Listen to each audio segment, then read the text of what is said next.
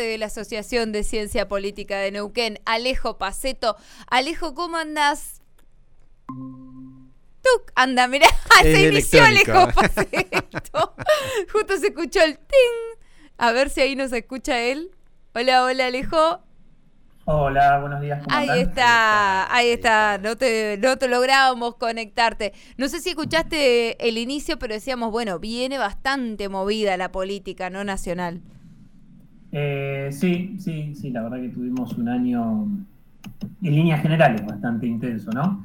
Eh, no solo acá en Argentina, en, en, Neuquén, sino también en toda Latinoamérica. Así que, bueno, la un poco hacer una especie de nunca sé si decir balance, repaso, análisis, porque es lo que hacemos en general en todas las, eh, todas las semanas, ¿no? Pero, pero en este caso ya teniendo en cuenta que es la última columna del año, bueno, eh, le cabería mejor las palabras eh, balance o repaso de, todo lo que pasó este, este año, que como les digo, fue, fue en líneas generales bastante intenso y movido en varios aspectos. Bien, ¿y por dónde entonces vamos a arrancar? No sé, ¿es cronológico? ¿Hiciste una división por temas? En realidad sí, puede ser un poco cronológico o traté de hacerlo un poco cronológico, pero, pero en líneas generales, bueno, Latinoamérica, eh, no sé si se acuerdan que, este caso sí lo, digo de manera cronológica, que en marzo fue la liberación de Lula da Silva. Eh, algo que parece, o yo, yo por lo menos me había olvidado. Hace ¿Cómo, perdón? Que nos da la sensación de que pasó hace décadas. Sí, yo les digo, sinceramente me había olvidado. Estuve repasando además las, eh, las columnas de los títulos y, escuchando fragmentos de algunas y dije, ah, claro, esto fue este año. Bueno, yo la verdad que me había olvidado por completo, pero, pero bueno, dentro de, los hechos políticos que, que, tuvimos este año, me parece que este es uno bastante, fue uno bastante importante, ¿no? Porque si bien eh, falta para las elecciones, falta poco menos de un año, van a ser en octubre del año que viene. Bueno, ya la liberación de Lula, eh, lo decíamos en su momento, eh, bueno, tuvo que ver obviamente con una, con una decisión judicial, pero tiene un fuerte impacto político. Lula durante estos últimos meses estuvo, bueno, no solo estuvo en nuestro, en nuestro país, sino que estuvo en otros países, ya está haciendo una gira, está recibiendo apoyo eh, recibió apoyo de, líderes también de, Europa eh, y creo que es algo significativo que va a marcar la agenda, digamos, va a marcar desde el lado estrictamente electoral la agenda, valga la redundancia, electoral del año que viene en Latinoamérica, porque como les decía, las elecciones van a ser eh, en octubre, más cerca de fin de año, pero bueno, Lula obviamente eh, sigue teniendo y me parece que va a tener mucho más apoyo para, la instancia que se viene y que, bueno, que se juega muchísimo. Sí tuvimos también elecciones eh, en este año, eh, por si no se acuerdan, en febrero fueron elecciones en Ecuador, en las cuales ganó Guillermo Lazo, no fue para el, para el lado de, bueno, de Andrés Arauz, que era en ese caso el, el candidato más ligado al correísmo, eh, así que bueno, finalmente eh, bueno, fue, fue Lazo el vencedor. También tuvimos las elecciones en Perú, en el si, si, recuerdan, fue quizás uno de los, primeros o de los más fuertes donde eh, se dio ese clivaje comunismo-anticomunismo, que aparentemente habría ganado el comunismo que hasta ahora, bueno, no tomó los medios de producción en Perú y de hecho Castillo ya un poco viene tambaleando eh, en lo poco que lleva de gestión. Hace, hace poco zafó eh, nuevamente de que, de que se le haga la moción de, no es censura la palabra, ahora no me acuerdo, pero, pero bueno, ya está teniendo problemas en el gabinete y mismo en el Congreso. Eh, así que bueno, esa fue otra de las, de las elecciones que hubieron este año. Xiomara Castro en Honduras es una elección que no la, no, no la charlamos en su momento, por ahí no le dimos mucha atención, pero, pero bueno, para el caso de Centroamérica y de la región también es importante. Y las últimas que fueron las de Chile, eh, que no fueron solamente las, las presidenciales, que, bueno, que también ganó Boric, eh, yo un poco también me había olvidado que este año había sido la elección donde, eh, digamos, que permitió que se conformaran los miembros de la Convención Constituyente. Es verdad. Algo que también Claro, que, yo pensé que me había olvidado por completo, sinceramente, de que este año se habían elegido los miembros de la Constituyente. Y decime, bueno, a ver, entonces repasamos. Elecciones en América Latina, está bueno más que diga Castillo no era el comunista que tanto habían advertido, eh, todo lo que pasó en Chile y también hablar un poco ¿no? del impacto de, de todo este movimiento político en Argentina, que también tuvimos elecciones. Sí, también tuvimos elecciones, pero antes de, cerrar con Latinoamérica, otras dos, eh, bueno, pasaron varias cosas en Latinoamérica, como les decía, pero eh, así como para cerrar el, capítulo latinoamericano del repaso, otras dos cosas que, me parece que fueron importantes que sucedieron este año en el continente tienen que ver con la violencia política que, fue en Colombia, no sé si recuerdan allá por junio, julio. Eh, unas, creo que fueron más o menos dos semanas de mucha manifestación, muchos muertos, en Colombia lo tratamos en su momento, y otro que tuvo que ver con el asesinato del presidente haitiano, algo que también yo me había un poco olvidado, como que a esta altura del año pasaron tantas cosas, mm. sobre todo en nuestro país, que eh, no recordaba que había sido también lo, del asesinato del, del presidente haitiano. Así que bueno, ese fue nuestro año en Latinoamérica, como les decía, bastante intenso y movido. Tenemos elecciones nuevamente el año que viene en el continente, pero bueno, lo, trataremos en su momento, más, más por marzo. Eh, y sí, como vos decías, también, bueno, Argentina fue un año que, como siempre lo dijimos, muy marcado por el, por el calendario electoral, pero hay algunos otros, digamos, además de, o que tienen que ver en realidad con lo que fueron las elecciones, eh, algunas otras cosas que quizás también nos olvidamos que no sé si recuerdan que tuvimos el caso del vacunatorio VIP en febrero, una de las primeras bombas, eh, me parece, a nivel político que tuvo el gobierno, porque creo que este año el gobierno se dedicó bastante a, ver cómo resistió eh, los frentes, me parece que tanto externos como internos. Sí, detonado en realidad, ¿no? Como que ahí empezó la, ahí empezó a detonar. estoy recordando que cuando surgió esto, surgió justamente por fuego amigo. Claro. el asesor presidencial, el vocero presidencial. Eh, eh, no, el caso del vocero presidencial eh, creo que estuvo más, tuvo más que ver con... Ah, con la foto de Fabiola, es verdad. Con la, foto, de, Fabiola, sí, sí, sí, a medida que lo decía estaba tratando de acordarme si había sido exactamente eso o había sido otro el hecho. Bueno, mira, ahora, ahora se me perdió un poco. Eh, lo, del vacunatorio VIP fue Berbisky. Berbisky mismo, sí, es verdad. El, uno de los vacunados. Uno de los vacunados. Claro, claro, que de hecho salió, salió por él por, en una entrevista. Ahora me queda la, duda si, digamos, la eyección de Biondi estuvo vinculada a... Sí, claro, es porque él le filtró las fotos a la que en su momento era su pareja, que es una periodista de la Nación. ¿No? Venía por ahí. Claro, exacto, sí, sí, sí.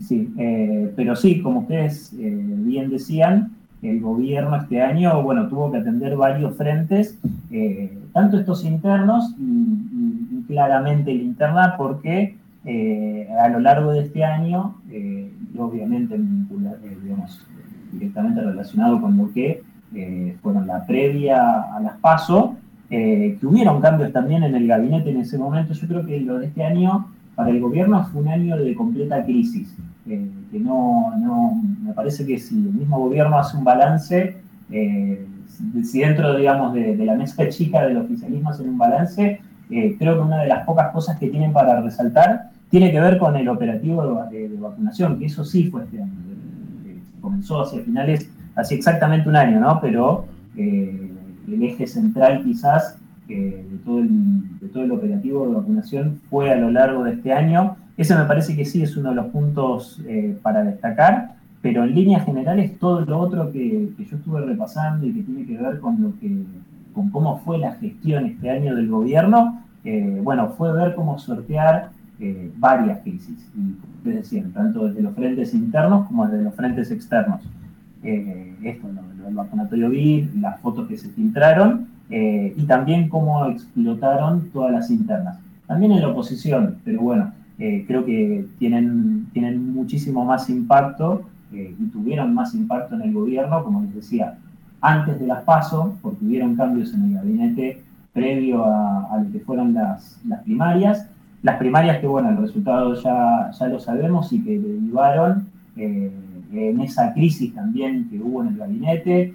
tuvimos un año también con algunos episodios epistolares de Cristina, ¿no? Con, las cartas abiertas o con, las declaraciones públicas que hizo, que bueno, también por el lado judicial, ¿no? Pero, pero que bueno, fue, lo podemos leer de alguna manera como, como fuego amigo y, un gobierno que no supo tampoco llevar adelante ni siquiera desde lo comunicacional, que es algo que también lo hemos charlado varias veces, no, supo, digamos, tomar la iniciativa y terminó perdiendo incluso la agenda con la oposición, que es algo de lo que sí hablamos, que terminaba siempre corriendo por detrás de, digamos, de los ataques que le hacía, ataques en el buen sentido, ¿no?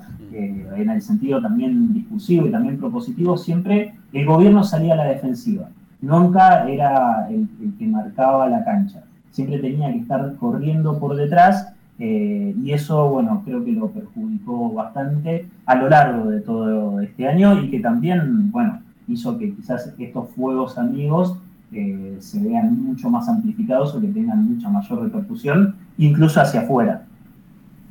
Que además que punto para proyectar para el 2022 el tema de qué va a pasar con la agenda. Porque en el último tiempo el gobierno nacional intentó tener momentos épicos, ¿no? Con las marchas, con el Festival por el Día de la Democracia, para volverse a, llenar como digamos de importancia, pero bueno, después tiene el revés del presupuesto que se lo desaprueban, tiene la negociación por el, con el FMI, también ahí marcándole la cancha y no poder ir si se quiere tan a fondo contra la oposición, entonces me parece que para el 2022 van a tener que ajustar eso desde el oficialismo porque todo el mundo está pensando en las candidaturas del 2023, esa es la verdad. Así que ese punto del análisis me lo voy a quedar para preguntártelo el año que viene. Sí, sí, el año que viene, bueno, obviamente va a estar muy marcado, más allá de que no sea un año eh, estrictamente electoral en el, calendario nacional, bueno, sí se van a definir muchas cosas en, muchos distritos, es el caso de acá de Neuquén, eh, seguramente sean, sean las internas para las ejecutivas de gobernador de 2023 y probablemente también en otros distritos. Eh, pero, pero sí, creo que el gobierno quedó muy cascoteado, no solamente por los resultados de las elecciones, o quizás todas estas cosas que nosotros estamos marcando de, fuego amigo y de también eh, cuestiones que vienen desde afuera. Eh, bueno, el gobierno no, no, supo sortearlas de la mejor manera y también un contexto que siempre lo decimos. Quizás el año pasado era un año difícil que tenía que ver con lo referido estrictamente a, estar viviendo el primer periodo de la pandemia, eh, bueno, el gobierno intentó de alguna manera sortearlo este año, pero no lo, no lo logró llevar adelante y también todo este cansancio y un agotamiento eh, también de algunas cuestiones muy propias de la política que hicieron que se vea eh, que, digamos, bastante apatía, ¿no? electoral, una campaña que, lo charlamos fue muy, muy floja, que en su momento, más para el periodo de las pasos, hablaban de cualquier cosa, ¿no? Eh, no sé si recuerdan todo lo que fue lo de Victoria Tolosa Paz y lo que hubo alrededor de eso, como que una campaña que, bueno, lo decíamos, de, qué están hablando en la campaña cuando la gente lo que realmente necesita escuchar eh, es que haya alguna perspectiva de salida de esta crisis, que, bueno, obviamente se prolongó y que estamos llegando al final del segundo año de la pandemia y no le vemos tampoco un horizonte muy claro de recuperación. Eh, quizás un poco más eh, en lo que tenga que ver con el avance, digamos, con que sigan avanzando la, vacunación, pero en lo económico no se ve un horizonte de, levantar cabeza. Eh, los índices, laborales siguen siendo muy negativos. Así que bueno, me parece que fue un año muy complejo en todos los aspectos, pero que así todo el gobierno quizás podría haberlo manejado de otra manera y no, no, logró levantar cabeza y va a tener que afrontar un 2022 en ese sentido, eh, como les digo, bastante herido, porque este año me parece que el gobierno termina eh, muy lastimado. Falta un montón, siempre lo decimos también, ¿no? No podemos sacar una conclusión de lo que va a pasar en el 2023 a partir de lo que fueron estas elecciones legislativas. Hay que ver todo lo que pasa no solo en el 2022, sino en el tramo de, 2023 previo a las elecciones. Pero la realidad es que la evaluación me parece para de este año para el gobierno es bastante floja. La verdad que nos quedamos entonces ahí. No sé si hay algo más que agregar, porque ya has recorrido América Latina, la realidad de Argentina. Creo que bastante completo. Sí, sí, creo que bueno, con eso estamos y era un poco para, hacer esto, un, repaso, un balance de lo que fue este año, eh, movido, intenso, complicado en algunos aspectos, pero, bueno. Sí, sí, me quedo, me, quedo, me quedo con el final donde hubo un, donde hubo ahí como compases políticos entre el Frente de Todos y Juntos por el Cambio en la Cámara de Diputados, esto que para unos perdieron y otros ganaron, y después los que perdieron después ganaron y los que ganaron después perdieron. Este, sí, sí, yo creo que tampoco hay que cantar victorias completas para ninguno de los dos lados, ¿no? Eh, exactamente, exactamente. Eh, creo que creo que pasa un poco por ahí, como siempre decimos. Falta, eh, los tiempos a veces se achican o no, me parece que no es momento como de esto, de cantar victoria por completo, decir que lo que pasó este año necesariamente va a haberse trasladado en las próximas elecciones, que son muy diferentes y bueno, Sabemos que el contexto es hiperdinámico y pueden pasar millones de cosas de acá al próximo periodo electoral. Eh, así que bueno, eso fue un poco este año 2021. Vamos a ver qué nos depara el 2022. Alejo, nos toca despedirte hasta el año que viene. Vamos a contar, no lo habíamos contado todavía al aire, pero vamos a contar que eh, nuestros columnistas van a volver al aire de la radio un poco después, ¿sí? Después del verano vamos a tener un especial, una versión especial de Voz a Diario en verano. Así que nos vamos a volver a escuchar dentro de unas semanas. Te vamos a dar ese tiempito, ¿eh? Para que te llenes de energía y vuelvas con todo. Muchas gracias. Eh, a ustedes, muchas eh, gracias por este año. Paso un mini chivo, que es si hay alguien que quiere escuchar las columnas o gran parte de las columnas de este año, eh, pueden entrar a Spotify y en el buscador ponen boca de urna. les va a aparecer una imagen mía. Bueno, ahí están todas las columnas, o casi todas las columnas que, estuvimos haciendo este año, por si alguien tiene ganas de escucharlas. En un rato probablemente suba esta de, de recién. Así que pasado ese mini chivo, gracias a ustedes por este año y nos reencontramos el año que viene. Buen inicio de año, Alejo. Muchas gracias. ¿eh? Gracias. Hasta luego. Así pasaba la columna de política aquí en Voz a Diario a cargo del presidente de la Asociación Nauquina de Ciencia Política, Alejo Paceto, a quien puede seguirlo como arroba el Colorau en las redes sociales. ¿Ya se te subieron los 69 a la 34? ¿Vas como un 22 buscando 32 para volver a jugar? En Lotería de Río Negro te podemos ayudar a volver a ver la 31. Si no necesitaste ayuda para entender este